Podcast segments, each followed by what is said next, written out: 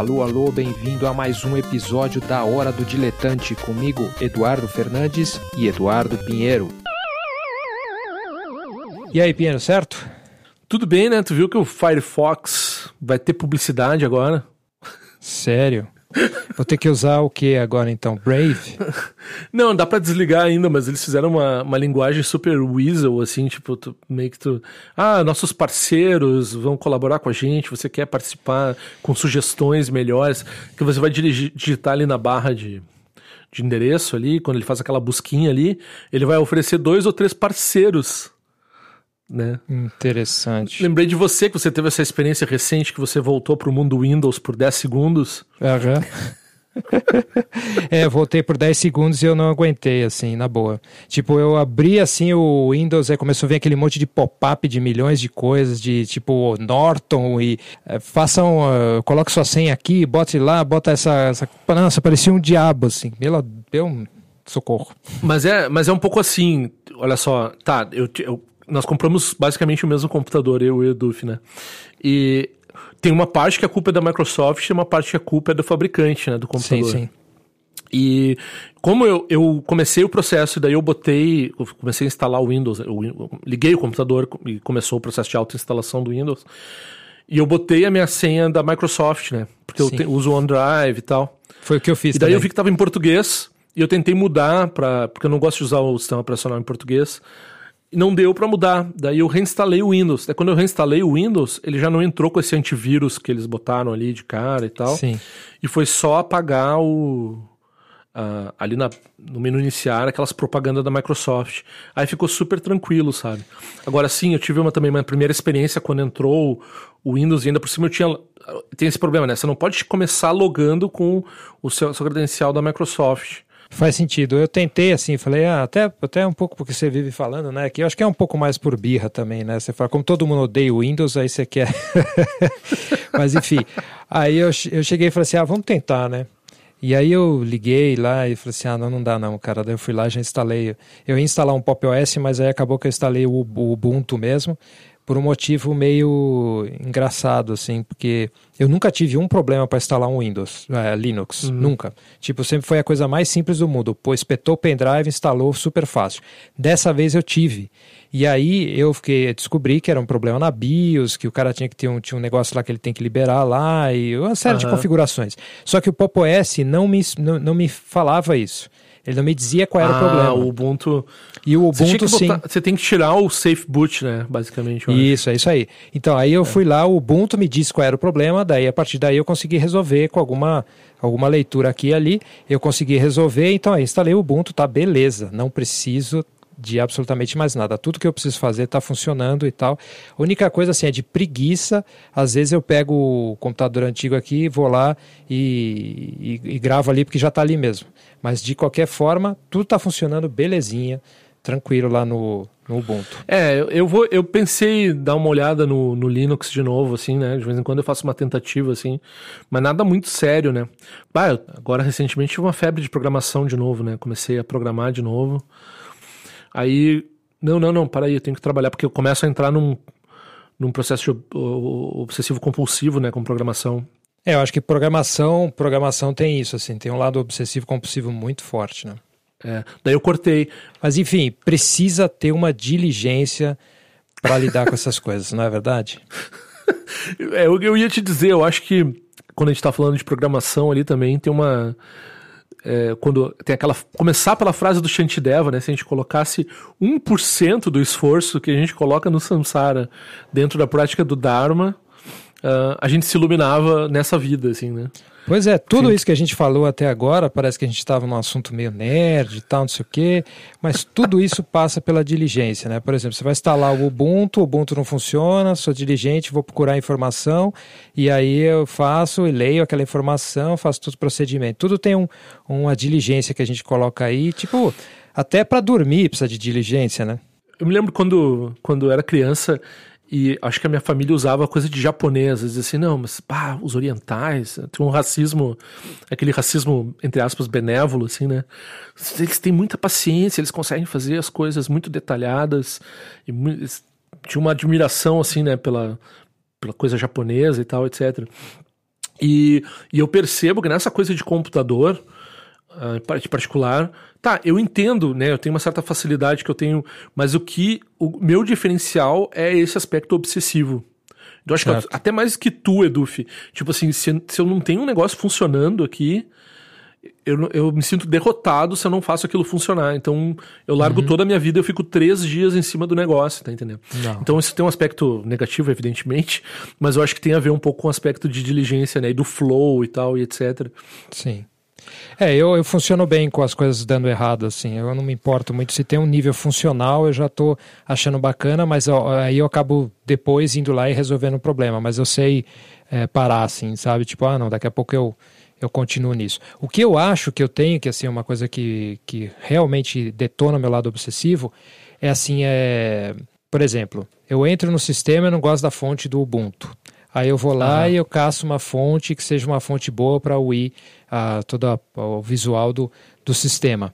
Então essa parte de tipo visual, muitas vezes para mim acaba me levando mais, e não só o visual, mas tipo, chegar numa fórmula perfeita, assim, um nerdismo, tipo, qual é a fonte que renderiza melhor, que não vai dar problema entre kerning e essas coisas. Então, tipo, essas obsessões eu tenho.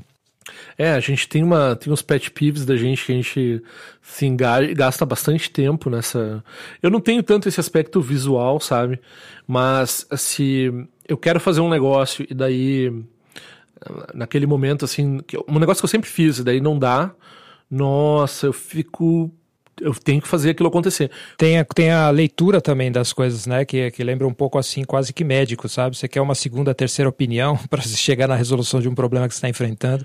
É, uma boa parte da coisa é procurar bem em fórum, né? Saber encontrar o fórum e saber procurar e saber buscar e tal. Mas é como a gente estava falando, se eu botasse um pouquinho dessa energia na prática, né? Ajudava bastante. É, mas isso é, mas o que eu queria, na verdade, essa história da diligência que a gente ia discutir um pouquinho, nasceu também de uma outra uma outra situação que eu, eu encontrei é, recentemente. Eu não sei se as pessoas estão sabendo, mas eu estou em São Paulo durante um tempo para resolver um assunto e aí eu tenho feito uns bicos assim, que tem sido uns bicos bem interessantes. Um deles me levou a conviver com uma pessoa e essa pessoa ela tem um perfil de acreditar mesmo nessa coisa do anarcocapitalismo tal. Só que não é aparentemente uma pessoa que leu os teóricos desse assunto, tipo Robert Nozick, essas coisas assim. Ele só é um uhum. cara que ele está imbuído naquela mentalidade de que se você ralar, se você for diligente, você consegue realmente vencer na vida. É, essa coisa da meritocracia eu acho que não é um aspecto próprio do anarcocapitalismo, mas do capitalismo de forma geral. E né, nós estávamos falando na, na conversa pré-gravação lá do Weber e tal, do, da, estética, da, da ética de trabalho protestante, calvinista, calvinista. etc. Né? Então, que é, né, você produz, e daí é, que produz essa mentalidade do ah, se, pessoa, se, eu tô no lugar que eu tô, é porque eu fiz acontecer, né? Eu, eu mereço estar onde eu tô. Eu, eu privilégio é. branco do homem branco, assim. Sim, Deus mostra para mim que eu sou legal, porque eu consegui o que eu consegui, é o jeito que eu tô, que Deus provou para mim que eu tô no caminho certo. Não, e às vezes é uma coisa absurda, obviamente absurda, como por exemplo o caso do Donald Trump, né? Que recebeu empréstimo do pai, nasceu em família privilegiada, teve todas as diferenças do mundo, e daí vem contar o, o caos de que ele é um self-made man, e de que ele é o mestre do negócio, e que ele.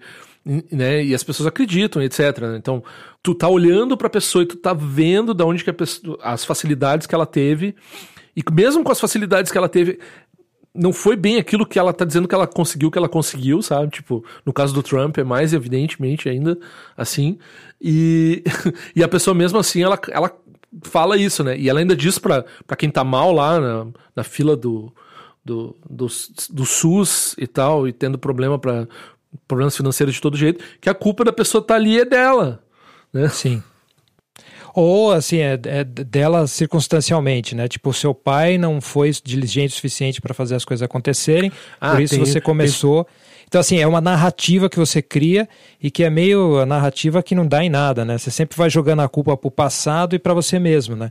Tipo, ah, por que, que eu não vi aquela oportunidade? Ou por que, que meu pai não viu? Por que que... É, e daí eu acho que, eu acho que você estava querendo associar isso um pouco com... Daí, quando essa pessoa vai essa pessoa que tem essa mentalidade meritocrata vai praticar o Dharma, daí, tipo, ela tem, encontra certas dificuldades, era isso que você tava falando. é, tem, tem vários cenários, né? Porque a pessoa vai, ela tem essa coisa de ah, eu preciso fazer, e ela tem o discurso também que vem às vezes muito dos tibetanos, que estão querendo te estimular a fazer prática, então eles começam a contar histórias de pessoas que, que, que fizeram muita prática, né? O Jimmy Limpa, por exemplo, que, que machucava o braço de tanto fazer operação, tanto fazer oferenda de mandala, ou o mestre que gastava mala até o final, é. porque tinha feito tanto mantra e acumulado tanto mantra que gastou mala, ou fulano que acumulou 500 mil, 300 mil. E aí, isso lá no Tibete tem um contexto, né? Mas quando chega aqui no Ocidente, ele esbarra nessa nossa mentalidade que vem do capitalismo e vem da cultura cristã protestante, de, de dessa coisa de o self-made man, que um pouco serve para estimular, né? A ideia é essa, você praticar mais, você vê que você é capaz de praticar mais. Porém, por outro lado, gera um sentimento de culpa, porque assim a pessoa fala: "Ah, eu deveria praticar muito, mas eu não pratico. É. Então eu sou um cara mau e não vou praticar mais porque eu fico naquela depressão, que é uma coisa que se retroalimenta, né? Uma das coisas que, que me lembrou quando a gente está falando nisso é aquela metáfora que eles usam do se tu quer aprender, se tu quer ser al alcoolista, tu, tu não toma um porre, assim, né? Então tu vai. Tu tem que conseguir um gosto naquilo que tu tá fazendo. Então, por exemplo, certo. quando a gente fala em diligência no Dharma, a gente às vezes usa é, empenho ou é, esforço jubiloso, né? Tem uma alegria no esforço. Não é um esforço que tu faz o que é engraçado, porque essas histórias gloriosas aí do Digme Limpa e tal, parece que eles estão é, no pain, no gain, assim, né? Estão sofrendo para chegar num lugar. Mas eu acho que eu acho que o aspecto verdadeiro da prática é que ele tá fazendo aquilo com.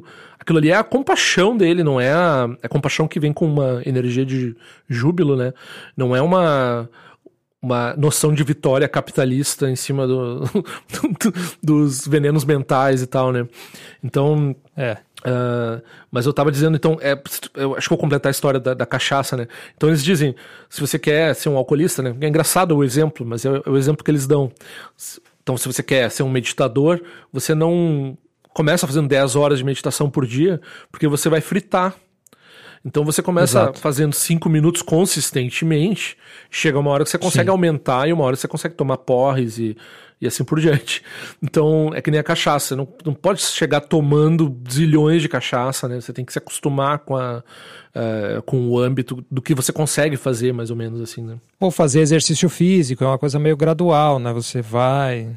Também é, você vai querer correr uma maratona. Eu saí agora querer correr 100 metros, não é nem uma maratona, né? Eu tenho que me preparar para correr 100 metros, 200 metros, 500 metros, assim. É, e uma preparação que demora um certo tempo, né? Não é assim. Mas é, é eu acho isso é uma coisa fundamental, é assim, é o transplante dessa mentalidade de diligência que chegando no Ocidente é entendida como uma mentalidade de aquisição. A gente não pode ser hipócrita e não dizer que isso não tem um pouco também, tem um pouco essa ideia de você ter uma certa continuidade, né? Mas assim, essa mentalidade de aquisição e aí esbarra até no que a gente estava conversando sobre o anarcocapitalista. Tipo, assim, eu não consigo fazer, eu sou um loser. Então eu não vou fazer é. nada porque eu estou ah, condenado a, ser culpada um... também porque, né, eu ela... sou um subpraticante, né? É, é, eu acho que tem os dois extremos, né? Tem o, o slacker e tem o super o herói, né? O, herói, o heróizinho do Dharma, assim, né? Aí é. tem um materialismo espiritual dos dois lados, né? É super Sim. comum também a gente ver a pessoa usando assim desculpas de práticas superiores e tal que são menos elaboradas e que valorizam a pessoa não botar esforço, né, na, na prática e tal.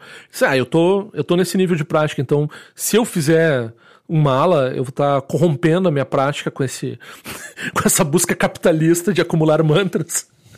É, sim, então, mas isso aí é uma coisa que só se o seu professor te disser e no contexto de entender sua mente. Você sozinho se dizendo isso, é certo que é você está se auto-enganando. Certo que é, é, desculpa esfarrapada, né?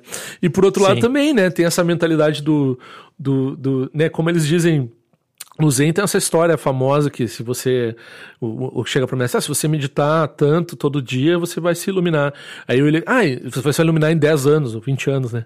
E daí o, o aluno diz, ah, e se eu fizer o dobro por dia? Bom, daí vai demorar 40 anos. pois é.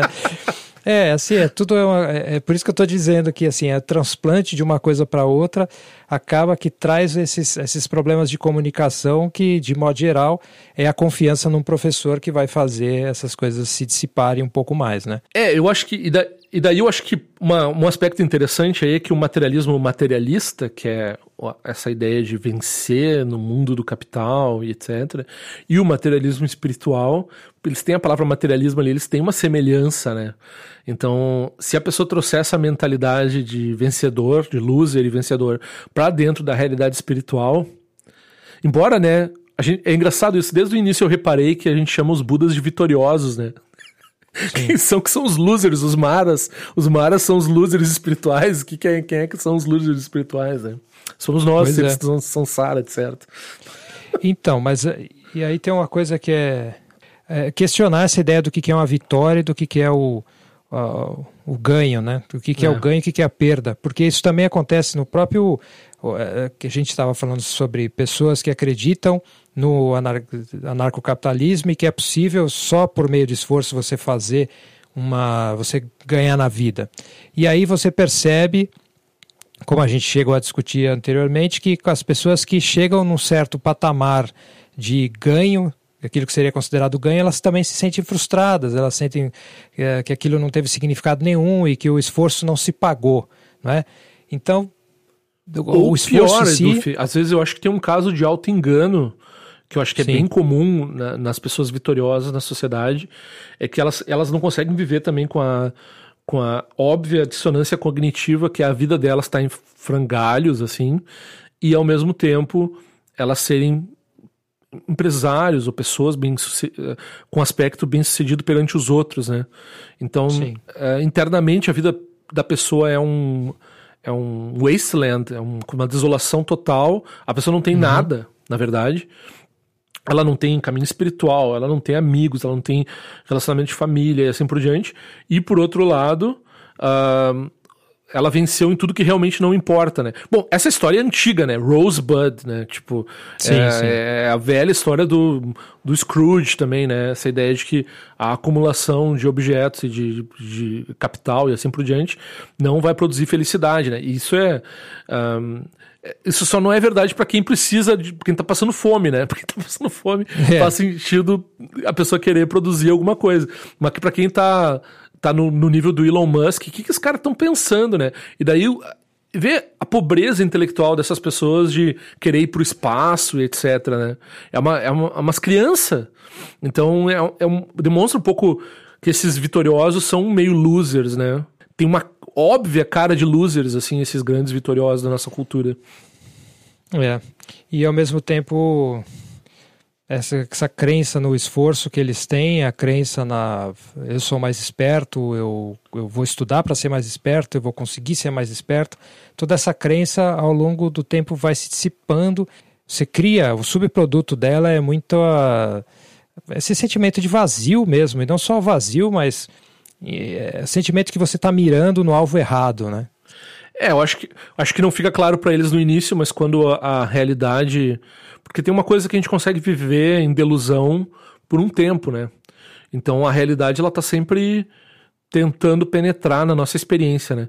Então, particularmente no momento da morte, né? Quando a pessoa vai ver que ela desperdiçou a vida toda dela acumulando bilhões né, só causou, com isso, causou uma série de explorações e problemas do ambiente e uma série de questões e tal, e daí não conquistou nada com isso realmente, ao contrário do que a gente vai dizer de uma pessoa que tem uma morte jubilosa, por exemplo, o nosso professor, o Shagdu Rinpoche, né, a gente diz assim, ah, a pessoa morreu dentro de um contexto que ela ela estava fazendo aquilo que era, não, ela estava na imagina, uma pessoa que se fez na vida mais que o Shagdu Rinpoche, né? Saiu da pobreza mais de uma vez e construiu um império de Dharma, assim, vamos dizer assim. Um rei do uhum. Dharma. E, e daí, quando ele morre, mas ele tem um sentido naquilo, porque ele, a vida dele foi sempre voltada pro Dharma, né? É. Então ele morre com certo significado. E aí, o certo não, né? Um significado total. E no caso Não dele, só até... para ele, mas para todo mundo que tá ouvindo falar sobre ele até agora, entendeu? Tipo, fica Sim. uma. reverbera uma coisa, assim, né? Reverbera.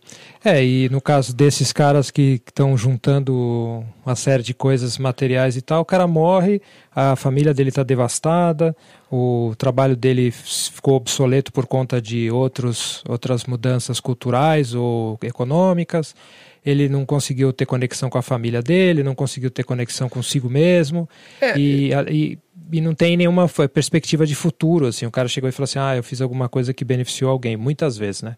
Agora eu tava revendo aquele filme do... eu confluí duas personalidades da década de 30, 40 nos Estados Unidos, que eu confundi o William Randolph Hearst, que é o, o cidadão Kane verdadeiro, com o Howard Hughes, que é o, o personagem que o DiCaprio faz no Aviador, né? Então eram, eram dois milionários, né? Mas o, é, é, engraçado, né? Daí depois, é, digamos assim, ano, é, daqui a 50 anos, um cineasta lá do tipo Scorsese vai fazer um filme sobre a vida do Elon Musk ou sobre a vida uhum. do Jeff Bezos e tal. E nessa altura, a gente já tem acesso a tudo que a gente não sabe hoje sobre a vida deles e todos os problemas e tal. E daí tem um aspecto, vai comemorar a vida deles lá com as coisas que eles conseguiram fazer porque eles são espertos, etc. E tem, pro filme ser interessante, vai ter aquele aspecto uh, patético e terrível da vida que todo mundo tem, assim. E exceto né, os grandes praticantes do Dharma, de certa forma, acho que não, não dá para dizer que eles tenham. E daí, por exemplo, o Howard Hughes teve todo aquele problema, aquela questão de doença mental que era uma vergonha para ele, na época era, tinha um estigma muito grande, e ele escondia, né, ele vivia com aquelas garrafas de xixi, não sei se você viu esse filme. E o cara não. era um bilionário que não ficou um tempão sem, ele era germófobo, ficou um tempão sem tomar banho. E, assim, tipo, claro, problema mental é uma coisa que todo mundo pode ter, que todo mundo, muita gente tem, não é um estigma. Mas naquela época era um estigma e ele sentia como um estigma muito pesado porque, enfim, impedia ele de trabalhar, impedia ele de agir normalmente no mundo, né? E o William Randolph Hearst, um cretino, né, que sacaneou todo mundo na vida dele, criou essa situação que a gente conhece como Fox News, essa coisa de é, indústria da informação com muito fake news, assim, foi basicamente esse cara que inventou. Corporativismo é. intelectual e tal. Nossa, um monte, né? Tanto que a crítica feita a ele, a primeira crítica foi em vida ainda, que foi o Cidadão Kane, é um baita de um filme porque revela toda essa. e revela a vida sem sentido também de uma pessoa que acumulou tanta coisa e assim por diante, né? Enfim, fiz, acabei fazendo é. um comentário de dois filmes aí, né? Ou três. É, não, tem. Não, é interessante porque as pessoas podem ir pensar. Eu tinha comentado recentemente também no Monistério sobre o, esse filme do sobre o Cidadão Kane, a história do Rosebud também. Eu acho que talvez seja um filme bom para reassistir hoje, tá? É, bom, é um filme dessa estatura está sempre atual, né? Eu não sei se você viu o Mank, né? Que foi um filme que saiu recentemente. Vi. É, eu, acho que é um filme também interessante porque conta a história do roteirista do, do Cidadão Kane e, e, Sim. e as tensões. É um filme difícil de assistir porque tu tem que estar tá meio contextualizado na história para aproveitar bem o filme, né? Mas é um, é um bom filme, assim, também. E O Aviador é um filme. Não é um filme ruim também, é um filme que foi. 2004, acho que o Scorsese fez e tal, né? É.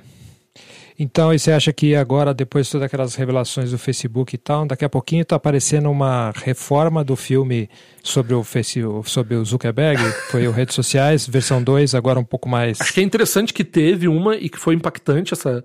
Imagina a nossa inocência, né? Eu lembro quando apareceu o Facebook, eu não queria entrar, e depois apareceu o filme, e daí, tipo, né, a nossa inocência. E depois a eleição do Trump, para mim, eleição do Bozo aqui também, como a Cambridge Analytica. A, tipo, o que, que vai aparecer? Porque parece que não é um saco sem fundo de problema esse negócio desse Facebook. E aí, cê, pra, sei lá, meio que para fechar o nosso círculo, né? É assim, você vai pensar, uh, o Zuckerberg e o Facebook ficaram enormes desse jeito por causa da diligência do Zuckerberg? Ou assistindo esses filmes você entende o que aconteceu? Eu acho que ele teve uma ideia boa, né? Mas a, a, o mais engraçado é no que ele se meteu com essa ideia dele. Então ele ganhou esses bilhões, transformou a vida dele, etc., e transformou a vida do planeta inteiro.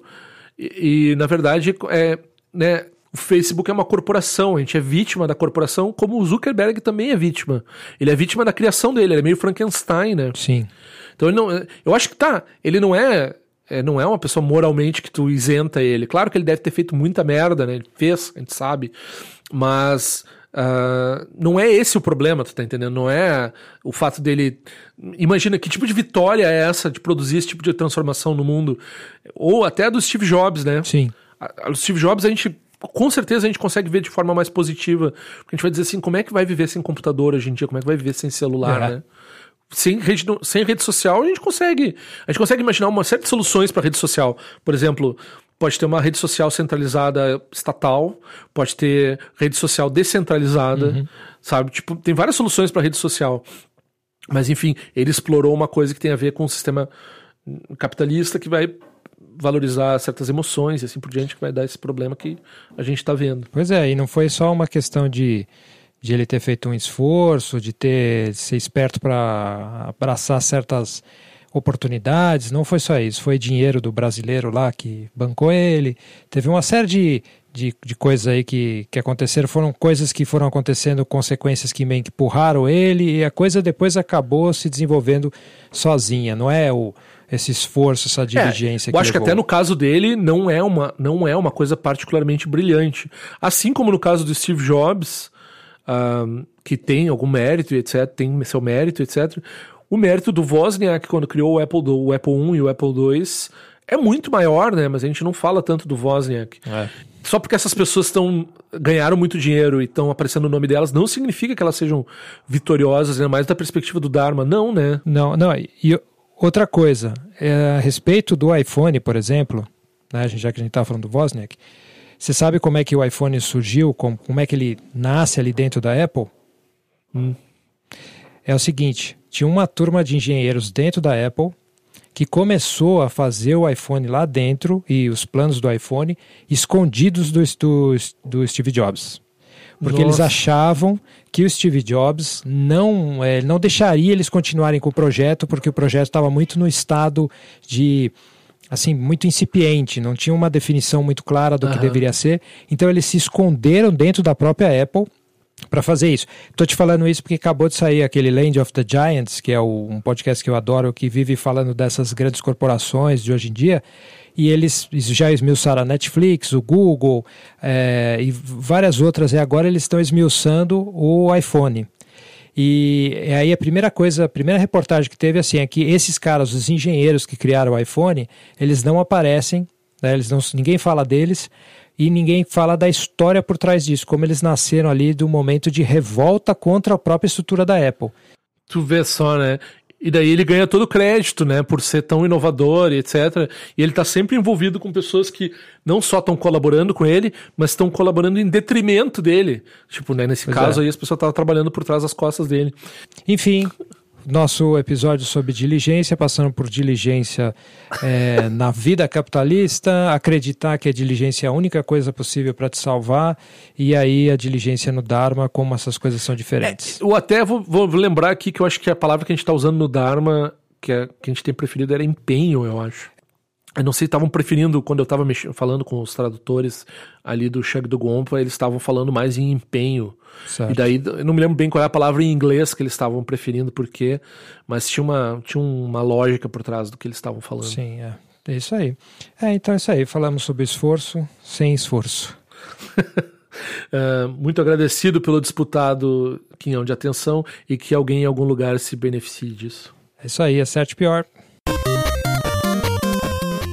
Esse foi mais um episódio da Hora do Diletante, um podcast produzido por mim, Eduardo Fernandes, apresentado em conjunto com Eduardo Pinheiro.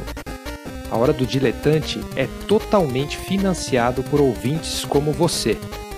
Se você acha que esse trabalho é importante, se você quer ajudá-lo a ficar melhor, existem várias maneiras de colaborar. Financeiramente, passando no site eduf.me eduf.me barra apoie e doando qualquer quantia, o que me ajuda imensamente a pagar as contas e investir em equipamento. Pode ajudar na divulgação, fazendo reviews e compartilhando os episódios nas plataformas que você usa para ouvir podcasts. Pode apontar erros e dar sugestões pelo e-mail pod.eduf.me e também pode comprar pelos links de afiliados quando eles aparecerem aí nas notas do show. Você também pode passar em eduf.me e conferir o conteúdo que eu posto por lá quase diariamente, sem esquecer também do tsal.org, tzal.org, que é o site do Eduardo Pinheiro. Você pode participar da nossa comunidade no Telegram, clicando no link que está nas notas do show. E também pode seguir a minha newsletter, Texto sobre Tela, que você também encontra no site eduf.me. Certo? Obrigado por ouvir e até o próximo programa.